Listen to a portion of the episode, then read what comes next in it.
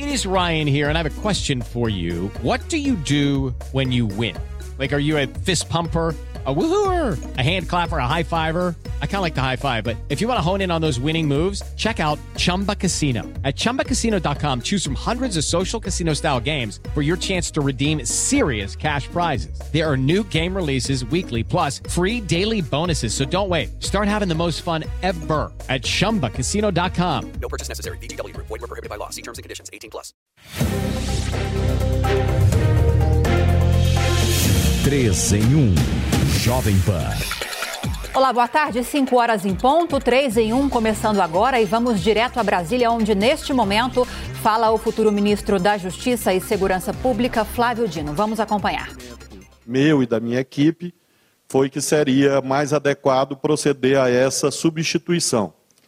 Então, a indicação para novo diretor-geral da Polícia Rodoviária Federal é para o policial rodoviário federal Antônio Fernando Oliveira. Antônio Fernando Oliveira. Ele é policial rodoviário federal desde 1994, atuou na Bahia e no Maranhão, é pós-graduado em Direito Tributário e é mestrando em Ciências Jurídicas por, pela Universidade Autônoma de Lisboa. Então, Antônio Fernando de Oliveira substitui a indicação feita ontem e é a pessoa indicada para a direção-geral da Polícia Rodoviária Federal. Com isso, senhoras e senhores, nós preenchemos todos os postos dirigentes do Ministério da Justiça e Segurança Pública no que se refere à relação imediata com o ministro. É claro que ainda há dezenas de indicações que serão procedidas, mas nós conseguimos, ainda antes do Natal, completar a direção da Polícia Federal, que é, tem já não só o diretor-geral, mas como toda a diretoria composta. Nós estamos efetuando hoje a indicação do novo diretor-geral da Polícia Rodoviária Federal e todos os secretários nacionais do Ministério da Justiça e Segurança Pública, assim como também a Secretaria Executiva. É, nós teremos também na chefia da assessoria de comunicação social é, do Ministério da Justiça, a jornalista Lorena, que ali está, Lorena Ribeiro, vai ser a chefe da Ascom, portanto, colega de vocês, jornalista.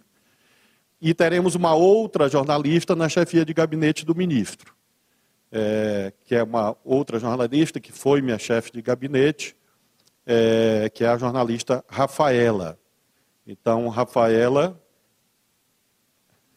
Rafaela Vidigal, Vidigal. Rafaela Vidigal é a chefe de gabinete do ministro, jornalista também e chefe de gabinete do governador do Maranhão no período que eu fui governador. De modo que também, como as senhoras e senhores podem ver, há muitos jornalistas na minha equipe, porque o secretário executivo, Ricardo Capelli, é jornalista, a chefe da SCOM, Lorena Ribeiro, é jornalista, e a chefe de gabinete do ministro é Rafaela Vidigal, é jornalista de modo que tem também a cota dos jornalistas no Ministério da Justiça e Segurança Pública. Então, eu, com isso, temos a equipe desenhada do Ministério e me coloco à disposição para as senhoras e os senhores para eventuais indagações. Uh, boa tarde, aqui ministro André Borges, do Jornal Estadão. Eu queria que o senhor comentasse um pouco essa substituição do senhor Camata, que ontem foi apresentado aqui com um longo currículo e experiência.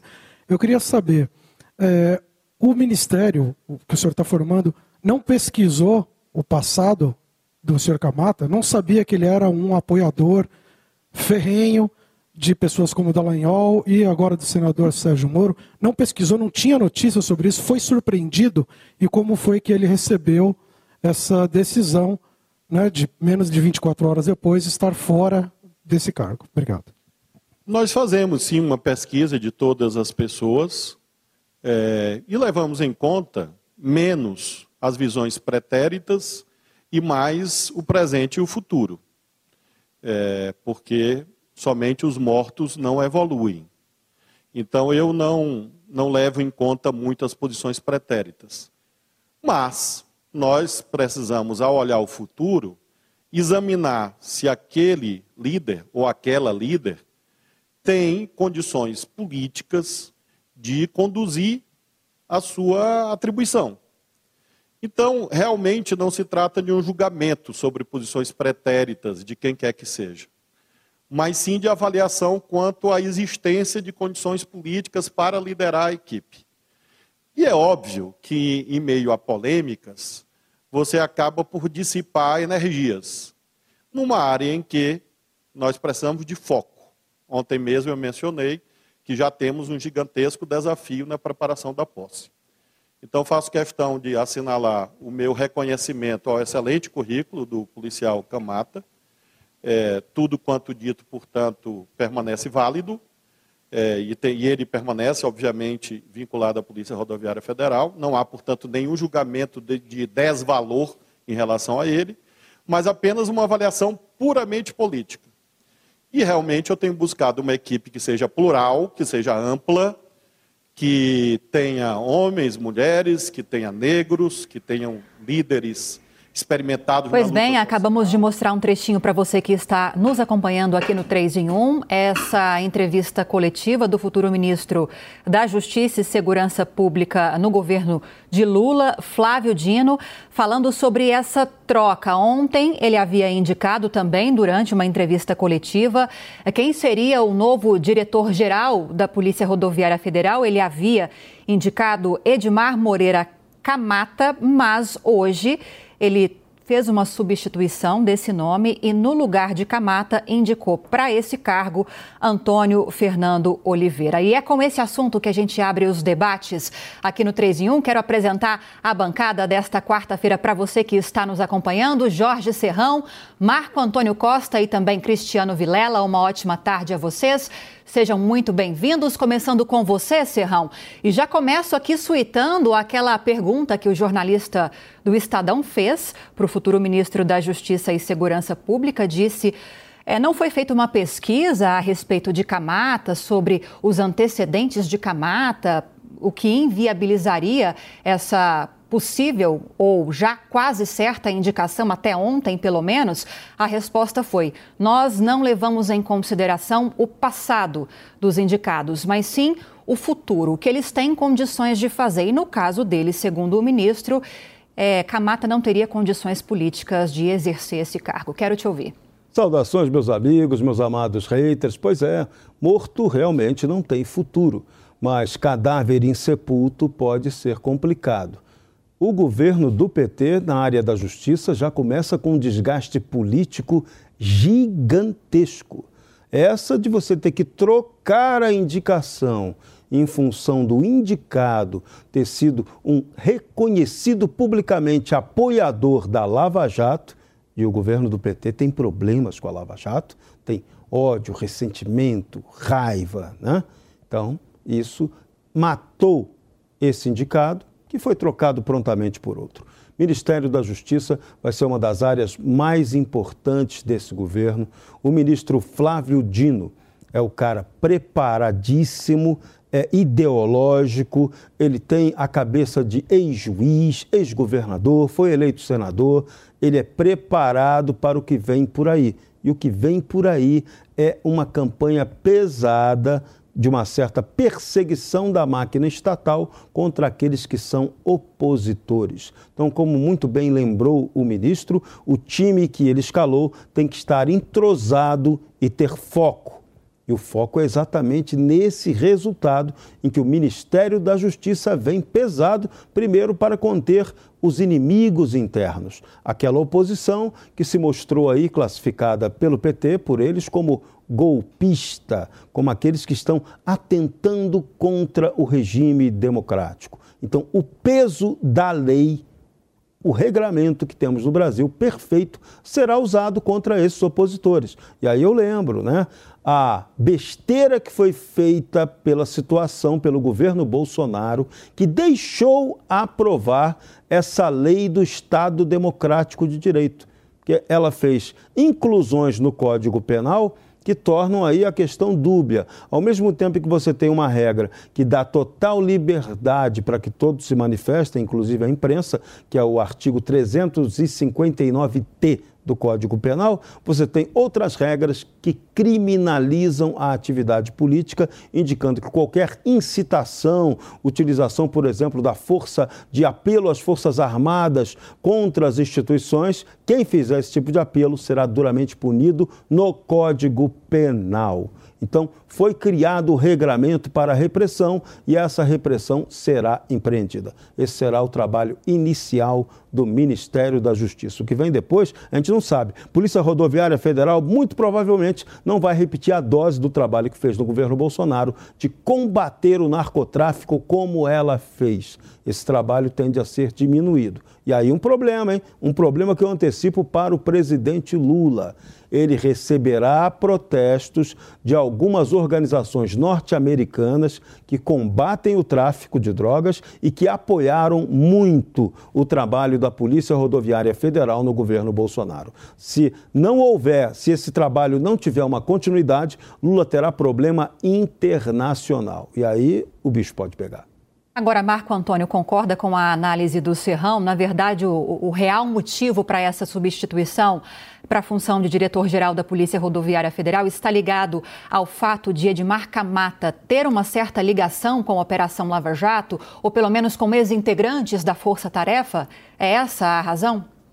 Boa tarde, Lívia, a todos aqui da bancada, nossa audiência. Olha, primeiro que existe uma desorientação, né? Muito cargo e quando você tem muito cargo e a vontade de criar mais cargos, é uma festa. Eles estão, na verdade, em festa. Aí começam a apontar é, um monte de gente para ocupar esses lugares, esses espaços, e acaba acontecendo isso. Eles claramente são inimigos da Lava Jato, não por conta de discussões importantes que devem ser realizadas sobre operações pontuais, que podem ser objeto de crítica, que podem ser alvo de algum tipo de é, crítica que envolva um debate sobre garantismo penal, sobre persecução penal no Brasil.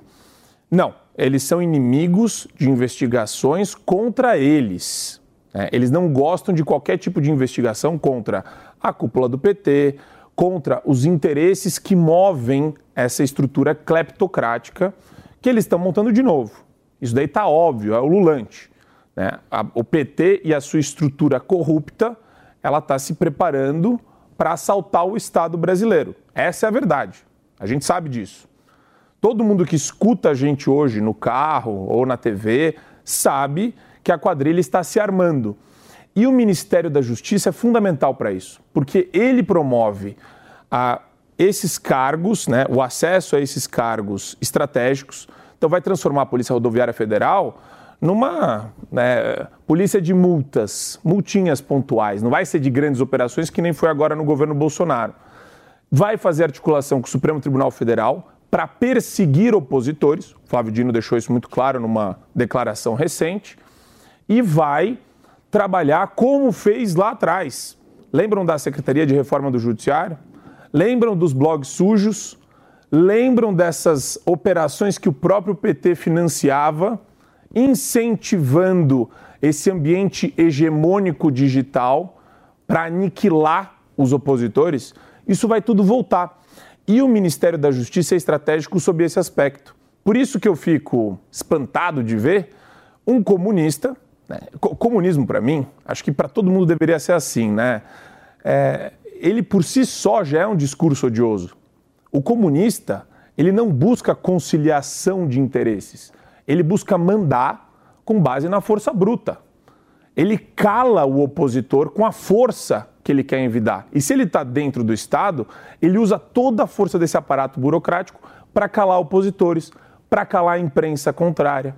E isso começa a ser feito agora. Então, é, na verdade, não é que me espanta, mas é, eu fico surpreso de ver que algumas pessoas se espantam com atos arbitrários de um comunista.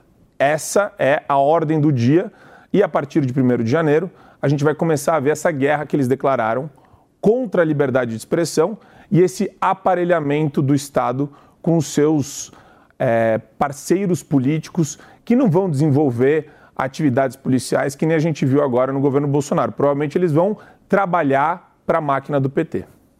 Agora, Cristiano Vilela, quero te ouvir a respeito dessa nova indicação para a Diretoria-Geral da Polícia Rodoviária Federal.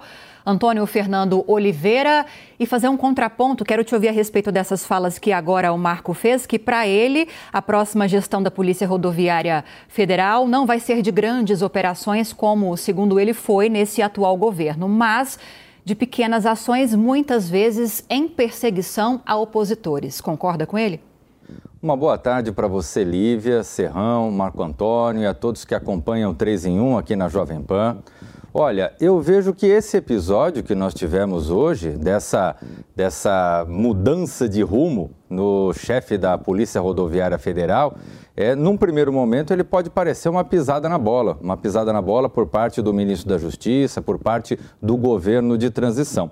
Agora, eu pessoalmente, eu vejo que seria uma pisada na bola tão simplista, tão simplória, que é, deve ter algo por detrás disso. E a leitura que eu faço, que eventualmente esse tenha sido uma, uma, uma forma de se testar qual seria a reação é, da nomeação de eventuais pessoas nessa circunstância, que tenham sido apoiadores da Lava Jato. Na verdade, eu vejo que o policial rodoviário federal que foi indicado e que agora foi apeado do cargo sem nem mesmo assumir, eu vejo que pode ter sido uma tentativa de sentir a temperatura, de ver de que forma uh, os, os petistas e as pessoas ligadas ao futuro governo receberiam uma pessoa ligada à Operação Lava Jato num espaço de poder. E, ao meu ver, ficou muito claro que esse grupo que hoje vai assumir o poder, agora no dia 1 de janeiro,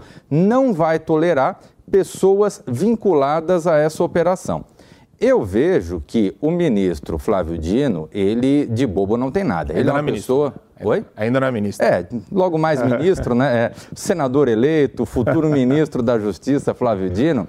Ele é uma pessoa muito experiente e que consegue ter uma visão política muito estratégica. Eu não tenho dúvida que a Polícia Rodoviária Federal ela vai cumprir o seu papel enquanto Polícia Rodoviária, até porque o rol de atribuições da Polícia Rodoviária ele é muito restrito. Então, com relação à Polícia Rodoviária, eu não tenho dúvida. Tanto é que o ministro, é, o futuro ministro Flávio Dino, fez a indicação de um nome do seu estado, uma pessoa que ele conhece bem. Então, eu não tenho dúvida que ele acabou com isso trazendo uma solução caseira para resolver esse problema. Mas é, é interessante só um ponto do que o Cristiano colocou. Uh, apreensões recordes da Polícia Rodoviária Federal com relação ao tráfico de drogas, né? cargas. É... Então, quer dizer, você tem sim um desempenho acima da média e por ocasião do governo Bolsonaro. É importante frisar isso.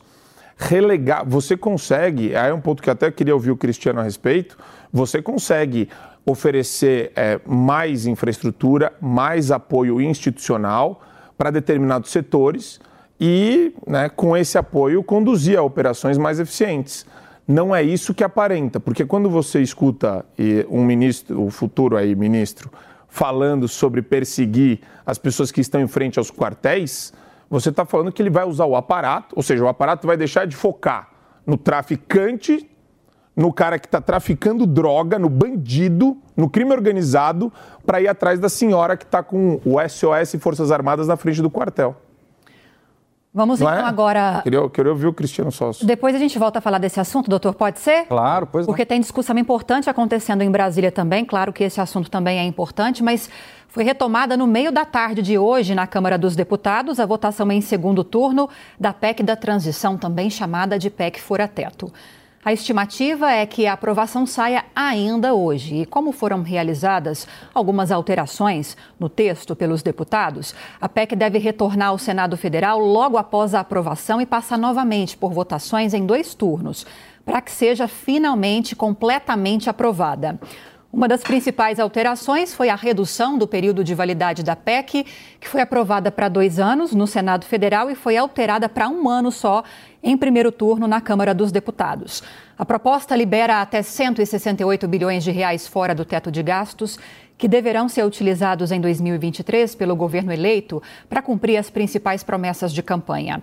Após a decisão do Supremo Tribunal Federal, que considerou as emendas de relator ou o chamado orçamento secreto inconstitucional ou inconstitucionais, falando das emendas, 19 bilhões de reais da PEC foram divididos em duas partes. Metade para emendas impositivas individuais, que o governo federal precisa pagar a deputados e senadores para que eles apliquem em obras, e a outra metade para destinação pelos ministros de Estado para suas pastas. E assim, os congressistas vão ter novamente, em 2023, enormes montantes disponíveis para as emendas individuais. Vou começar de trás para frente agora os comentários, começando pelo Cristiano Vilela, ou seja, a, aquela quase perda de poder do Congresso Nacional com uma decisão do Supremo Tribunal Federal de tornar as emendas de relator inconstitucionais. Isso já caiu por terra com essa decisão já aprovada em primeiro turno na Câmara dos Deputados.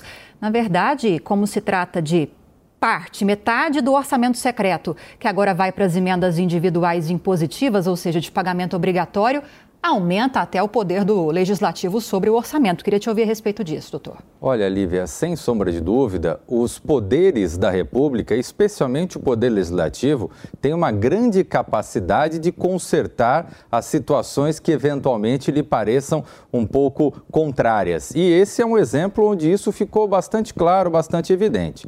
O poder legislativo, ele tem essa prerrogativa, ele se utiliza dessa prerrogativa, das chamadas emendas de relator, e você vê que você pode mexer, pode alterar, pode dar um pouco de transparência, mas a essência é a mesma. E qual é a essência dessa questão? Sempre que você tem um poder se miscuindo nas prerrogativas do outro, a coisa não fica boa. E o fato é que o direcionamento de recursos, através de emendas, através da liberação de verbas, da eleição das verbas prioritárias, isso deveria ser institucionalmente uma prerrogativa do poder executivo. Agora, quando você tem determinadas mexidas, passa alguma coisa do executivo, passa para atribuição do legislativo, aí o poder legislativo não se movimenta com tal coisa, o judiciário vai lá e ocupa espaço. Então, sempre que você tem esse tipo de omissão, esse tipo de desajuste, de desalinho, você acaba gerando um problema institucional. E isso nunca é bom para o país. Marco, você acredita que nessa configuração, ou seja, em emendas individuais impositivas, no orçamento de 2023, que deve ser discutido e precisa ser discutido amanhã no Congresso Nacional, estão previstos cerca de 11 bilhões de reais para essas emendas individuais. Com esse ganho, com essa realocação de parte do orçamento secreto, esse valor quase chega a 20 bilhões de reais no total, que vai aumentar bastante o poder de cada parlamentar. E em relação à transparência, pelo menos nesse quesito, ponto para o Congresso? É difícil, Lívia. De novo, a gente sabe como você pode subverter as regras, tanto para promover uma licitação, com aporte de recurso em um determinado estado, numa entidade sem fins lucrativos. Isso é, é complicado. Os órgãos de controle no Brasil, o Brasil é um país peculiar nesse aspecto ele tem uma profusão de órgãos de controle, é uma burocracia danada para você trabalhar com dinheiro público e mesmo assim você tem jeitinhos para a corrupção acontecer. Então, é, o meu grande problema é mais com o resultado, se o resultado existe, né? se o resultado é ótimo, se o resultado é alcançado. É, porque a discussão do orçamento secreto ela ficou muito parada em cima do que era de fato secreto, e era a distribuição da mesa para os deputados. Na ponta, as obras realizadas podiam ser averiguadas, podiam ser é, analisadas pelos órgãos de controle, desde a controladoria até Tribunal de Contas e por aí vai. Então, quer dizer, ficou uma discussão de cunho midiático com o único intuito de prejudicar o Bolsonaro. Essa é a verdade. Então, é, existe aí a discussão: poxa, será que o executivo tem que dar dinheiro para o legislativo? Quanto desse dinheiro tem que dar na forma de emenda parlamentar, como deve ser realizada essa operação para promover esse é, o intitulado presidencialismo de coalizão. E o que eu estou vendo aqui, na verdade, é uma acomodação de interesses. Você tem o Lira trabalhando em prol dos interesses dele, Pacheco, idem, e dane-se interesse da população, interesse público, interesse nacional. Ninguém está nem aí para isso. Porque se estivessem preocupados com isso, não deixariam acontecer o que aconteceu do Poder Judiciário, numa canetada, numa canetada, tirar o Auxílio Brasil do teto de gastos e ainda querer passar essa PEC para gerar ainda mais um cheque sem fundo para a presidência da República. Então, a gente está falando aqui de orçamento secreto, mas está passando do nosso lado um turbilhão de irresponsabilidade fiscal. Agora, Serrão, eu perguntei em relação à transparência para o Marco e em relação à equidade, eu quero te ouvir. Porque uma das críticas em relação à distribuição de verbas via emendas de relator ou RP9 era que havia possibilidade de barganha com o Poder Executivo, à medida que não havia um critério de que quem poderia receber, é, qual é o valor que cada um poderia receber. Ficava muito livre, sem contar a questão da transparência. Agora, todos os parlamentares receberão o mesmo valor. Em relação relação à equidade, ponto para o Congresso? Olha, isso é o que eles estão dizendo, mas isso efetivamente vai acontecer na prática?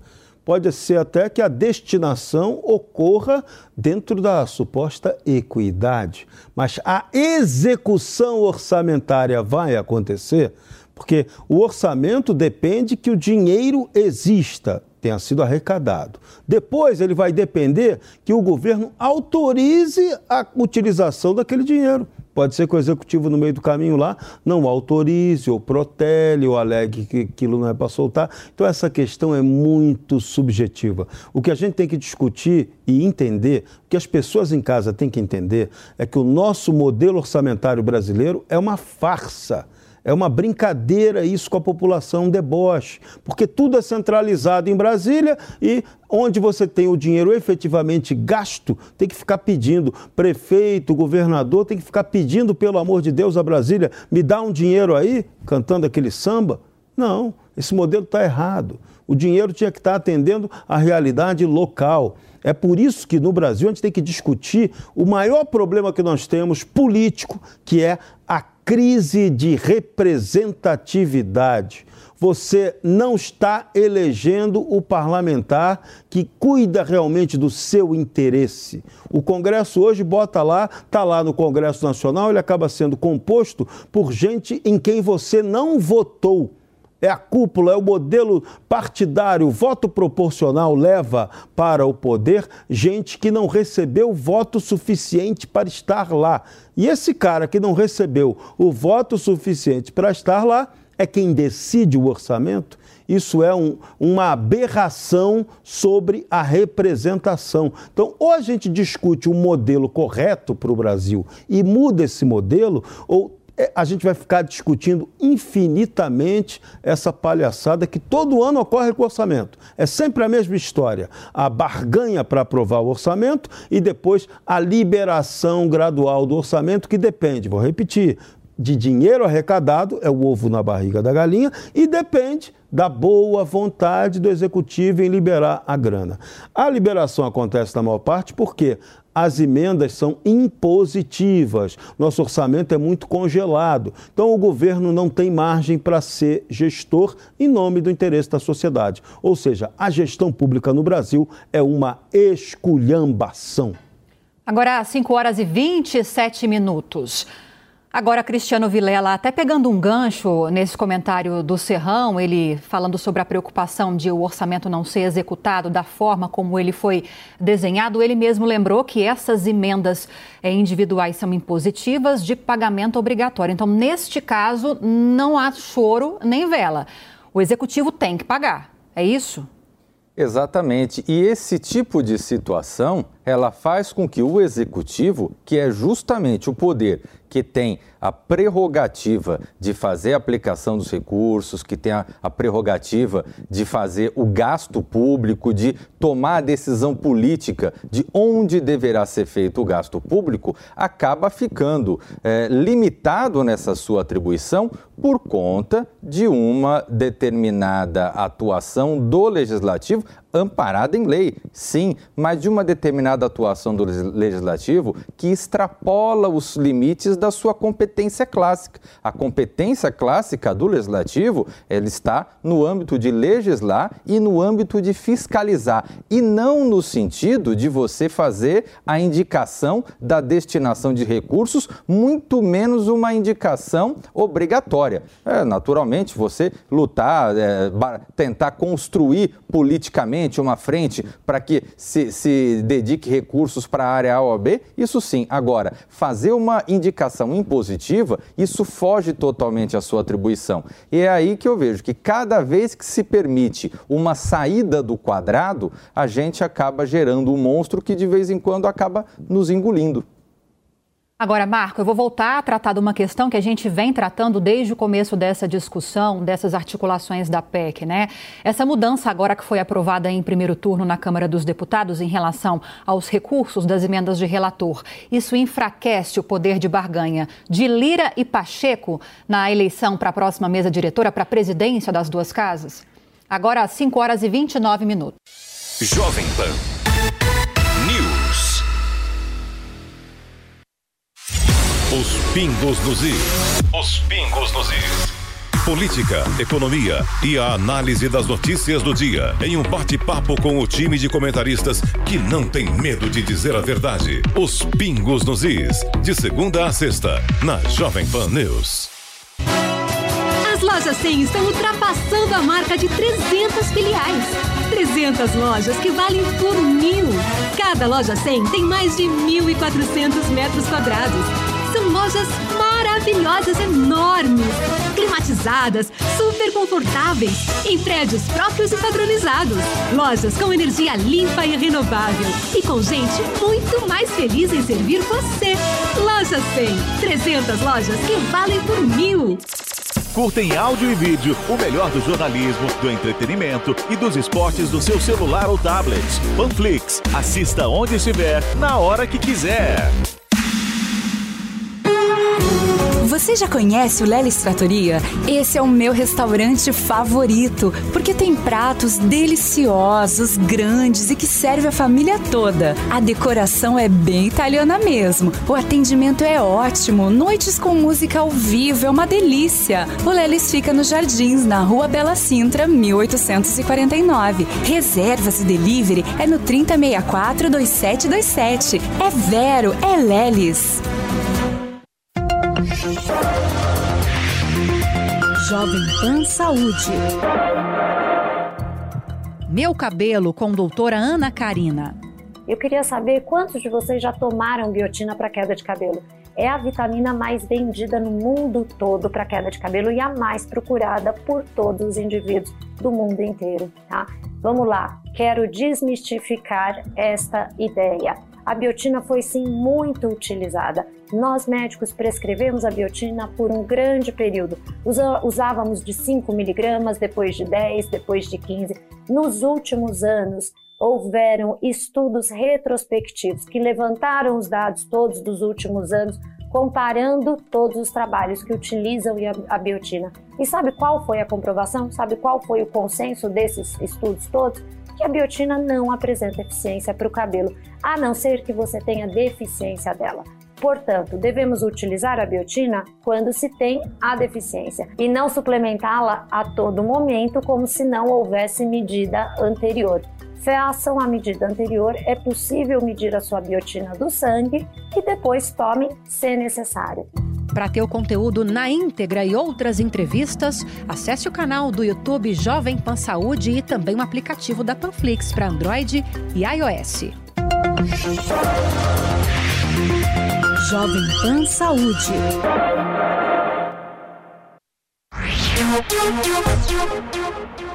Sagrada no Brasil. E, claro, né, a, a esquerdalha pira, a petralhada pira, porque eles, eles acham, é, isso, isso remete a uma ignorância fundamental de um esquerdista. Ele acha que dinheiro você pode imprimir, você pode brincar com dinheiro, você pode gastar à vontade. Tudo sob esse pretexto, né? Estado não vai à falência, estatal não vai à falência. Por quê? Porque sempre tem um imbecil, sempre tem um trouxa que é o pagador de imposto, que está atrás financiando. Então não vai falir mesmo, porque sempre tem a gente e o esquerdista. Ele esquece que ele está nessa equação. E, e, quando você vê um negócio desse acontecer, é terrível para o país, porque a gente estava vindo de uma situação de equilíbrio fiscal, contas no azul, estatais sendo privatizadas, e a gente está rompendo esse paradigma para incluir, incluir, um paradigma antigo, velho. Né? É, é a receita do fracasso. Então, é, é, é triste você ver que temas como esse, que envolvem só interesse deles, porque daí eles vendem isso para o povo como justiça social, é votado nessa correria. E temas relevantes, como punições mais severas para homicidas, ficam lá três, quatro anos no Congresso e nada acontece e não passa. A gente entrevistou o Derrite esses dias no Pânico, a saidinha está parada no Senado. Eu tô, sabe, então é, é, é triste você ver que para os senadores, para os deputados federais, na sua grande maioria, inclusive dentro do Centrão, os temas mais relevantes não importam. E os mais perigosos e tenebrosos para a nossa economia e para a saúde financeira do país passam assim, ó. Agora, com você, Cristiano Vilela, a gente tinha o último destaque que havia sido deixado para esta quarta-feira, um destaque do novo, é justamente sobre aquela discussão da, da criação ou do estabelecimento de uma nova âncora fiscal que não seja o teto de gastos até agosto do ano que vem. O novo havia proposto que o teto de gastos permanecesse sendo uma medida constitucional. O que o governo eleito queria com essa PEC é que essa mudança pudesse ser feita por meio de um projeto de lei complementar, o que facilitaria e agilizaria essa discussão. Ao que me parece, esse destaque também foi derrubado. Seria positivo se ele tivesse passado, na sua visão? Olha, Lívia, sem sombra de dúvida, seria muito positivo. A gente não pode esquecer que, ao se tratar da economia, ao se tratar das finanças públicas, é fundamental que você tenha uma âncora fiscal, algum elemento que coloque um termo final até onde se pode gastar. E quando se criou, no ano de 2016, o teto de gastos, a, justificativa ela foi justamente essa: constitucionalizar uma medida que limitasse a possibilidade de gastos por parte do poder público, de modo que o país não tivesse o grau de endividamento que havia tido nos anos anteriores. Uma medida constitucional que estabeleceu ainda que, dez anos depois, ela poderia ser reanalisada no ano de 2026, mas não chegou a nem dar tempo, porque já teve uma série de, fu de furos no teto agora no governo Bolsonaro, e aí vem o governo Lula agora e joga o teto pelos ares. Infelizmente, esse descompromisso é muito ruim. Até porque é, é importante que o Estado tenha clareza de que você não pode gastar, gastar, gastar e deixar de lado temas que são importantes, como, por exemplo, a reforma administrativa, que é onde o Estado tem um inchaço muito grande, um gasto muito grande e não olha seriamente para esse problema como uma forma de tornar um Estado mais racionalizado, uma estrutura de cargos mais racionalizadas. Enquanto não for tomado a providência no âmbito de reforma administrativa, no âmbito de reforma tributária, não vai se, se chegar a lugar nenhum esse tipo de discussão em nosso país. Agora, Serão, ou Serrão, será? Misturei será com Serrão, uhum. Serão. Será que no Senado essas mudanças vão passar muito rapidamente? Lembrando que a mudança que foi aprovada, além dessa questão que envolve as verbas do antigo orçamento secreto, a duração do, do, estouro no teto de gastos, que havia sido aprovado em dois anos pelo Senado, passou para um ano nessa aprovação em primeiro turno na Câmara dos Deputados. Será que vai ter alguma discussão a respeito dessas mudanças no Senado? na, dessa altura do campeonato, eles já aprovaram seus, seus aumentinhos, seus reajustes, suas emendinhas. Eles agora querem é curtir o Natal, querem que essa discussão acabe depressa. Esse é o ponto. A gente tem que analisar a coisa do ponto de vista pragmático.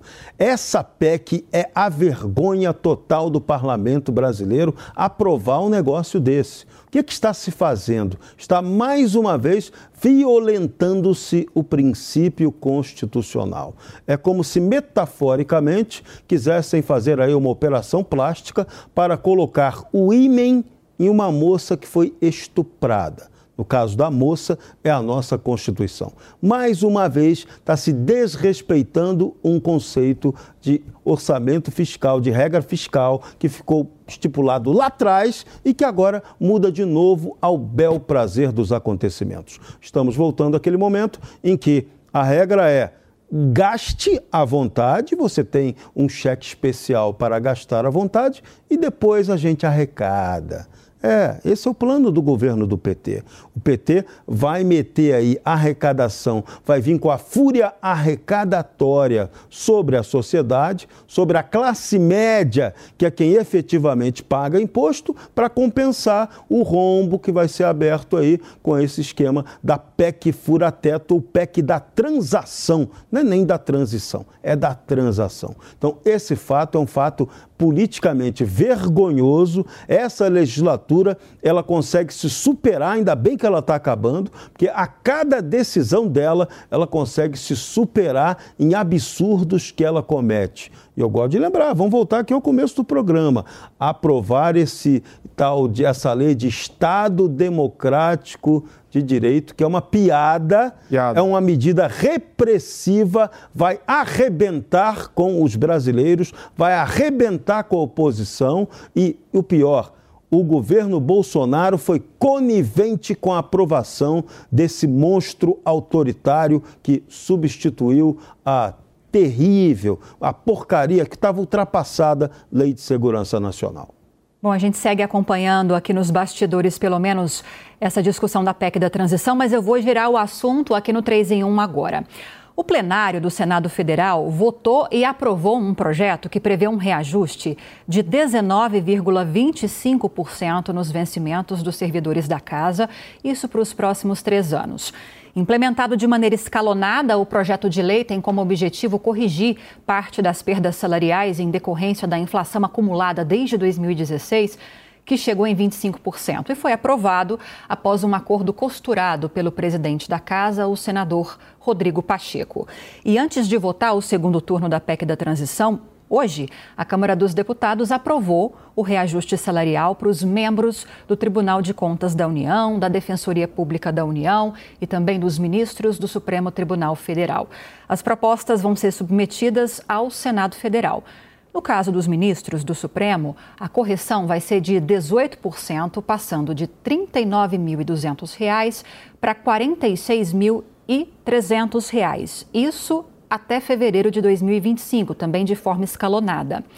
Para os parlamentares, ministros, vice-presidente e presidente da República, o reajuste também será escalonado em até quatro anos e será, no caso dos parlamentares, contando já esse reajuste total nos próximos quatro anos, em mais de 37%. Em relação ao reajuste de presidente, vice-presidente e ministros de Estado, esse reajuste escalonado em quatro anos vai se aproximar de 50%. E esse é o tema da nossa enquete de hoje. Participe. Você concorda com esses reajustes salariais para o executivo, legislativo e judiciário? Para participar é muito fácil, é só acessar o nosso site jp.com.br e deixar o seu comentário, deixar a sua opinião, se você concorda ou não. Ao final do programa, como eu sempre trago a informação para você, a gente vai trazer um resultado parcial dessa enquete. E agora vamos ouvir os nossos comentaristas a respeito disso, né? Discussões, Serrão, relâmpago. A gente estava acompanhando isso ao vivo ontem no jornal Jovem Pan. Em minutos, isso foi aprovado na Câmara dos Deputados. Nem percebemos quando isso foi para o Senado e foi aprovado no Senado também. A gente conversou ontem com o senador do PL do Rio, Carlos Portinho. Segundo ele, parece que oito minutos. Oito minutos. Essa votação é. levou no Senado Federal. Teve hoje esse reajuste para o Judiciário. Ou seja, de 18% até 50%, muito diferente do reajuste do salário mínimo do trabalhador brasileiro. É, então entenda a população. Esse, o, a, a oligarquia política brasileira, ela trabalha no interesse dela própria. Ela está servindo a ela mesma. Essa é a lógica. E de você, que é que ela cobra de você? Ah, cobra de você o voto. Na hora do voto, você tem que dar o voto obrigatório. E depois, o que, que ela cobra também de você? Pague o imposto os impostos, as multas, o que vem por aí, para sustentar essa máquina estatal que só cresce só fica mais cara e que não dá para a gente, sociedade, a prova de sua eficiência operacional. Então, na verdade, o que a sociedade brasileira custeia, o que cada cidadão brasileiro, eleitor, contribuinte, pagador de imposto, muito imposto, o que ele acaba fazendo, no fim das contas, é custear uma máquina estatal cada vez mais cara, que, que só fala e que beneficia, em primeiro lugar, ela mesma depois ela vai tratar do resto. E por trás disso sempre o discurso esfarrapado de que vamos atender o social, vamos lançar um novo imposto para atender o social, vamos aumentar aí o, vamos criar o IOF, vamos é, aumentar a taxação sobre as exportações e o dinheiro depois vai para o social. O social é pagar o salário dessa turma que está no social. Entendeu ou precisa desenhar? Agora, Vilela, uma grande preocupação, além de todas essas que o Serrão muito bem lembrou agora no comentário, é o quanto isso vai elevar o teto do funcionalismo público, que hoje quase chega a 40 mil, vai ultrapassar os 46 mil, isso até 2025, no caso do Judiciário, é, com essa aprovação, e no caso do Poder Executivo e também é, do Poder Legislativo até 2026. E isso gera um efeito cascata, porque, por exemplo, juízes do STJ, se não me engano, ganham 95% do ministro do STF, o desembargador 95% de um ministro do STJ, e por aí vai. Exatamente, esse é o grande problema. Muitas vezes se tem a discussão, se tem o argumento de que, olha, ah, o salário ele é, acabou desvalorizando ao longo dos últimos quatro anos. O que aquele valor comprava quatro anos atrás, hoje em dia ele já não compra mais. É evidente que todo mundo deve ser devidamente remunerado, é, é importante para que o trabalhador ele tenha a sua remuneração digna, adequada. Agora, nós temos que olhar o outro lado, de onde está saindo esse dinheiro, dinheiro quais as consequências que esse aumento traz para a sociedade através desse, dessa cascata que se forma em relação aos outros cargos que estão abaixo desses que estão recebendo essa remuneração e do quanto isso impacta nas contas públicas, seja diretamente agora no pagamento de salário, seja posteriormente no caso da previdência social, das aposentadorias. O fato é que esse tipo de aumento, onde você dá um verniz verniz de uma justificativa plausível, você acaba fazendo com que tenha uma elite do funcionalismo público que tenha a sua remuneração, que, embora eh, seja merecida em muitos casos, mas a gente não pode esquecer que ela é muito acima do que a gente tem na grande maioria do quadro do serviço público. E diante disso, para que se possa manter essa estrutura extremamente cara, você vai inchando, inchando, inchando a máquina do Estado. E com isso, o Estado acaba não tendo capacidade para investir em outras áreas. E aí vem esse discurso fácil: precisamos investir, precisamos pagar isso, precisamos gastar aquilo. E aí o Estado vai se endividando. E quem paga a conta disso somos todos nós brasileiros pagadores de impostos. Marco, antes de te ouvir a respeito desse assunto, a Câmara acaba de aprovar em segundo turno a PEC da transição. Vamos ouvir um trechinho dessa reunião que ainda está acontecendo. Neste momento, o deputado Marcel Van Hatten, do Novo, está falando. Vamos ouvir. A mais bonitinha, mas igualmente horrível. Confisco! Confisco! Esse artigo aqui, senhores parlamentares permite ao governo retirar da conta de cidadãos 24 bilhões de reais de PIS/PASEP não movimentados nos últimos 20 anos. De quem não reclamar depois de publicado seu nome no Diário Oficial no prazo de únicos 60 dias. É roubo do dinheiro do cidadão, da iniciativa privada, de gente que talvez está em situação de rua, gente que talvez morreu depois de 20 anos e que os familiares podem estar precisando desse dinheiro.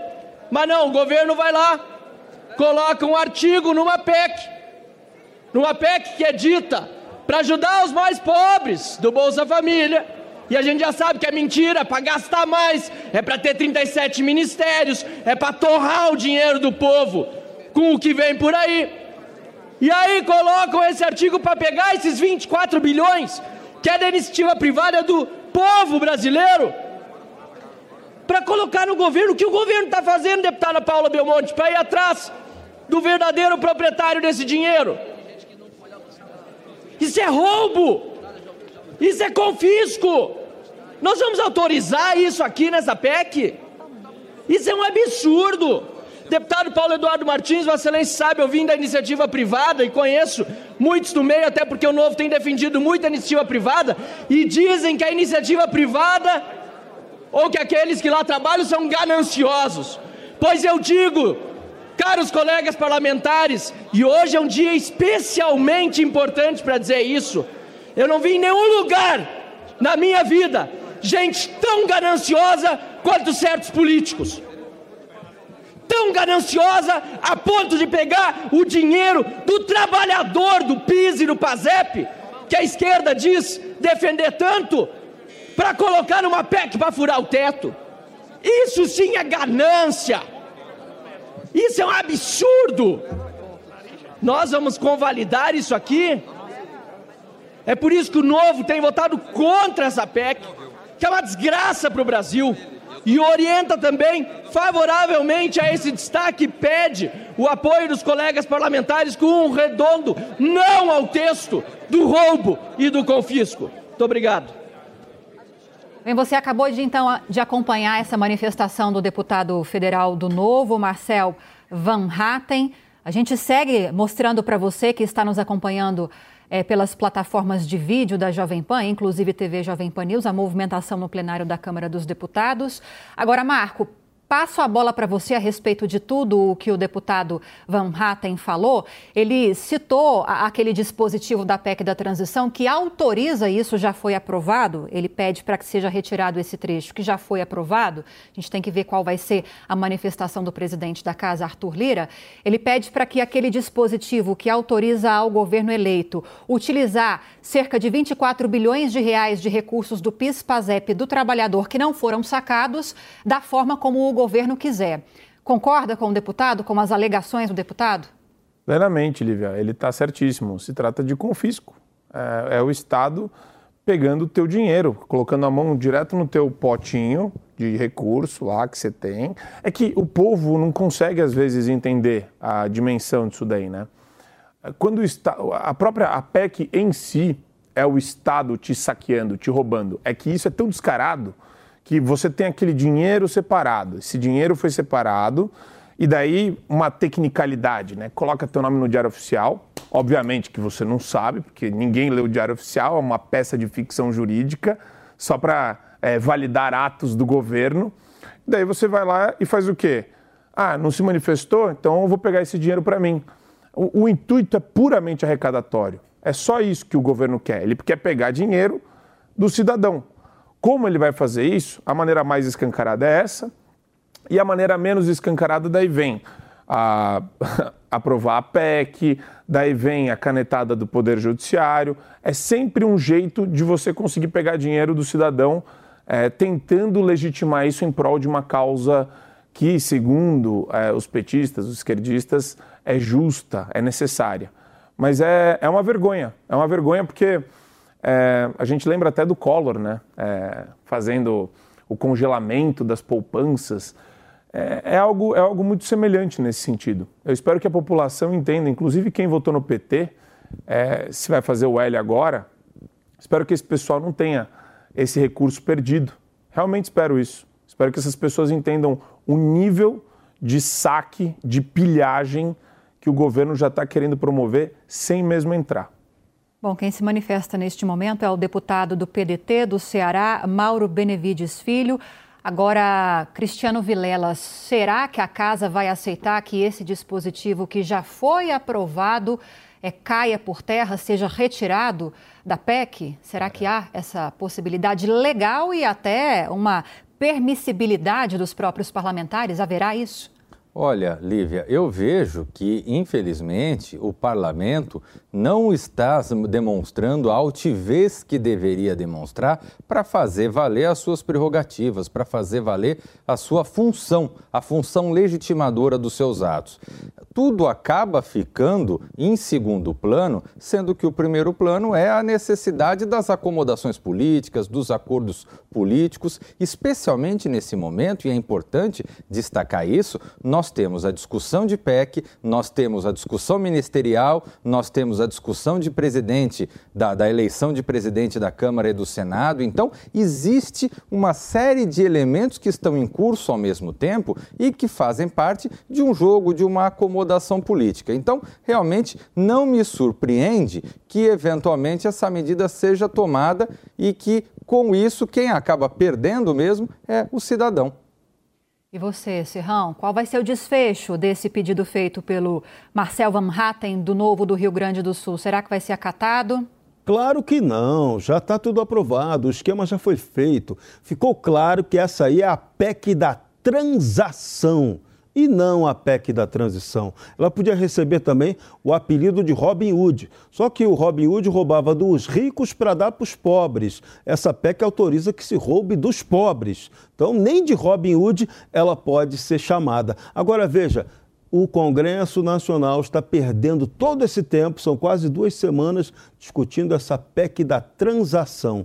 Tá, Cadê a discussão sobre o orçamento federal que tinha que ter sido aprovado? Ah, isso deixa para lá.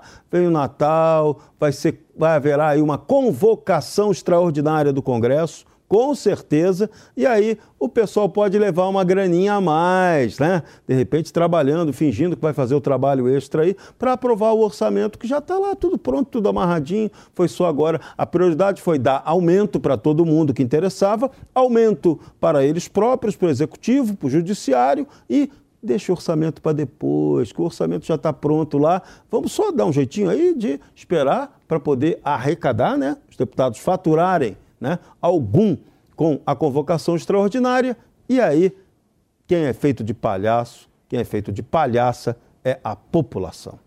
Agora 5 para 6, o 3 em 1 vai. Jovem Pan News.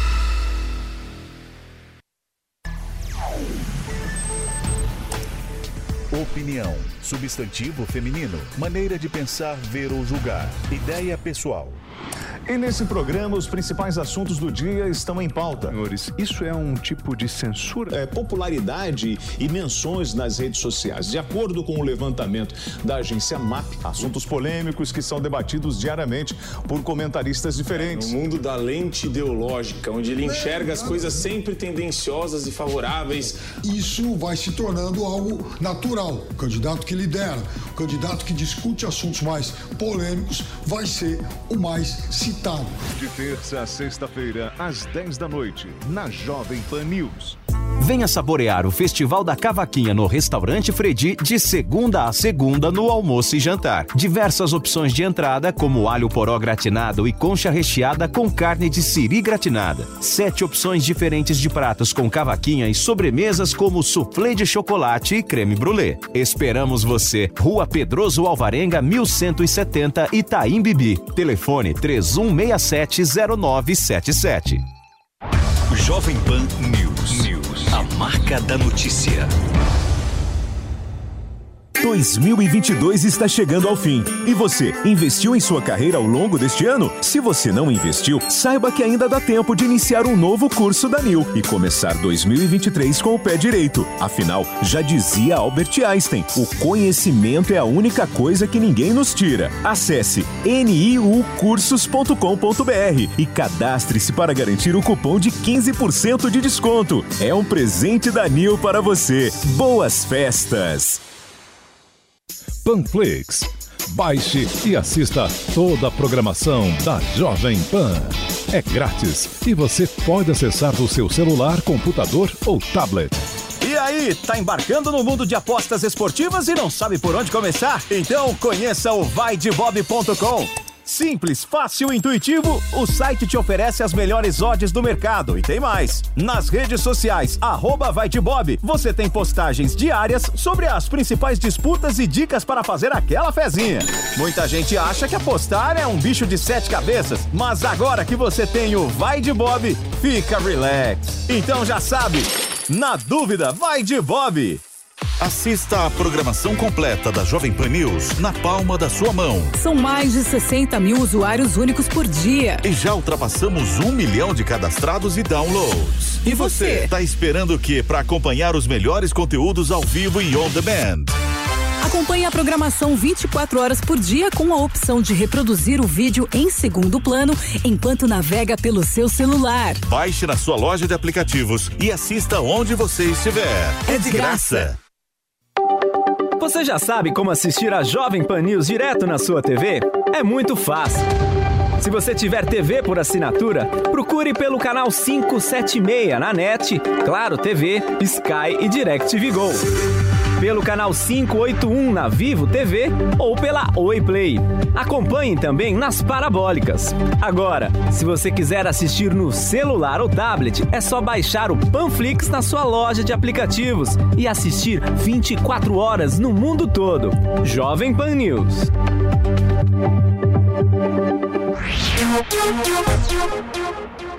Nove minutos, três em um, de volta nesta quarta-feira. Vamos ao resultado, pelo menos parcial, da nossa enquete de hoje. Mostro para você agora. A pergunta foi se você concorda com os reajustes salariais que foram aprovados para o Executivo, Legislativo e também para o Judiciário. Lembrando que esses reajustes variam de 18% a quase 50% no caso de presidente, vice e também ministros de Estado. É, quase 90%, 89,7%, não concordam com esses reajustes e 10,3%, né? A minoria concorda com esse reajuste. Pois é, e nosso tempo acabou. Eu quero agradecer mais uma vez a nossa bancada de comentaristas pela participação, também pela sua audiência nesta quarta-feira. E fique agora com os pingos nos is. Até amanhã. A opinião dos nossos comentaristas não reflete necessariamente a opinião do Grupo Jovem Pan de Comunicação. Realização Jovem Pan News.